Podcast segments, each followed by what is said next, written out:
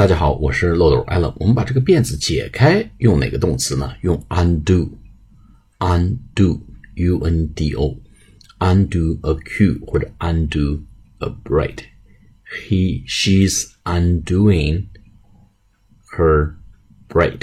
她正在把辫子解开、散开，或者 she's undoing a queue